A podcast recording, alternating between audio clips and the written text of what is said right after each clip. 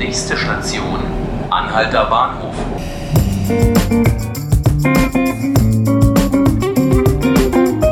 Hallo und herzlich willkommen zu 5 Minuten Berlin, dem Tagesspiegel-Podcast. Mein Name ist Ruth Ziesinger und wie Sie hören, sind wir heute nicht beim Tagesspiegel, sondern draußen unterwegs und zwar beim Global Solutions Summit. Der Global Solutions Summit ist eine große internationale Konferenz, die in Berlin stattfindet und an der der Tagesspiegel beteiligt ist und die, sagt der Name schon, Global Solutions, globale Lösungen erarbeiten möchte oder zumindest Lösungsvorschläge für globale Probleme, wie zum Beispiel den Klimawandel. Und zu diesem Thema möchte ich mich heute auch unterhalten, und zwar mit meiner lieben Kollegin Nora Zaremba. Nora ist beim Tagesspiegel Reporterin für Energie- und Klimapolitik. Hallo Nora. Hallo Ruth. Nora, vor ziemlich genau einem Jahr hat US-Präsident Donald Trump die Welt in Schockstarre versetzt, was das Klima betrifft, indem er gesagt hat, die USA treten aus dem Pariser Klimaabkommen aus. Wo steht denn die internationale Gemeinschaft heute, wenn es um Klimaschutz geht? Ja, das war tatsächlich ein schlimmer Tag für den Klimaschutz. Ähm, letztendlich muss man aber auch sagen, dass die Ankündigung Trumps aus dem Pariser Klimaabkommen auszusteigen eine große Welle der Solidarität mit dem Klimaschutz ausgelöst hat. Beispielsweise haben sich Staaten, also auf der ganzen Welt, nach dieser Ankündigung Trumps zu dem, zu dem Pariser Klimaabkommen und auch zum internationalen Klimaschutz ähm, den bekräftigt.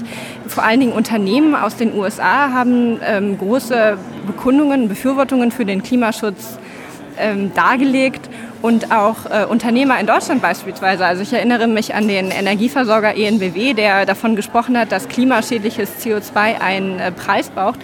Ein Stichwort im Blick auf das Klima ist das 1,5 Grad Ziel. Da geht es darum, wie weit sich denn die Erde, Erdenatmosphäre erwärmen darf, sodass wir die Folgen immer noch einigermaßen im Griff behalten können. Ist denn dieses Ziel von 1,5 Grad noch zu halten? Ähm, das sehen Experten ganz unterschiedlich. Also es gibt ähm, in diesem Oktober gibt es einen Report vom Weltklimarat, dem IPCC, der sich genau darum drehen wird, ob das 1,5 Grad überhaupt noch äh, zu erreichen ist. Und äh, es wurde ein Vorbericht äh, veröffentlicht, der sehr, der sozusagen ein sehr düsteres Bild malt. Wiederum andere Klimawissenschaftler sagen, naja, technologisch ist es überhaupt kein Problem, das 1,5 Grad Ziel zu erreichen. Es ist nur der politische Willen, der fehlt. Und zum Beispiel ein Punkt, der immer wieder genannt wird, ist, dass unbedingt die Staatengemeinschaft aus der Verbrennung der fossilen Energien aussteigen muss. Denn es ist ja gerade diese Verbrennung von fossilen Energien, die klimaschädliches CO2 erzeugt, das wiederum den Klimawandel äh, hervorbringt. Und ähm, die G20 haben sich auch zu dem Thema bekannt. Sie wollen zum Beispiel prüfen, inwiefern sie ineffiziente Subventionen von fossilen Energien abschaffen können.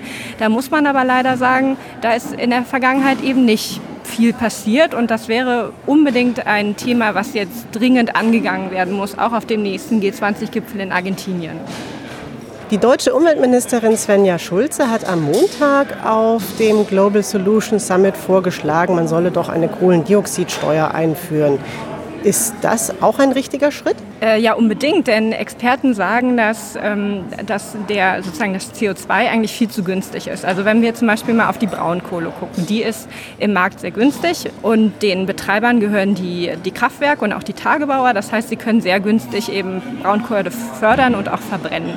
Was man allerdings nicht in diesen Marktpreis von Kohle einrechnet, sind ja die ganzen Umweltschäden und auch die Gesundheitsschäden. Und wenn das alles mit drauf käme, dann ist Braunkohle eben viel teurer und dann ähm, würde es sich für Unternehmen sehr viel mehr rechnen, in klimafreundliche, Energie, ähm, in klimafreundliche Technologien zu investieren.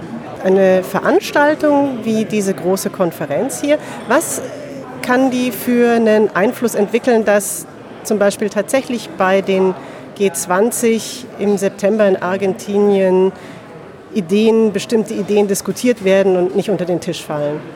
Früher war es immer so, dass Klimawandel eben nur dann ein Thema war, wenn die großen Weltklimakonferenzen waren. Das war meistens immer einmal im Jahr. Und da hat sich so die Berichterstattung eben ähm, drumherum geklustert. Aber im übrigen Jahr hat man nicht so viel gehört. Und jetzt ist es Juni, die Klimakonferenz ist erst im Dezember und man spricht eben jetzt im Juni auch ganz viel über den Klimawandel. Ich denke, dass wenn hier Politik und Wirtschaft miteinander reden und auch irgendwie diese Vordenker mit den Thinktanks, dass doch einige Lösungen sozusagen an den G20-Gipfel in Argentinien weitergetragen werden. Nora, ich danke dir ganz herzlich für deine Zeit. Das war Nora Zaremba aus unserer Energie- und Klimaredaktion. Mein Name ist Ruth Ziesinger. Das waren die 5 Minuten Berlin, der Tagesspiegel Podcast. Ich freue mich, dass Sie zugehört haben und ich freue mich, wenn Sie das auch beim nächsten Mal wieder tun.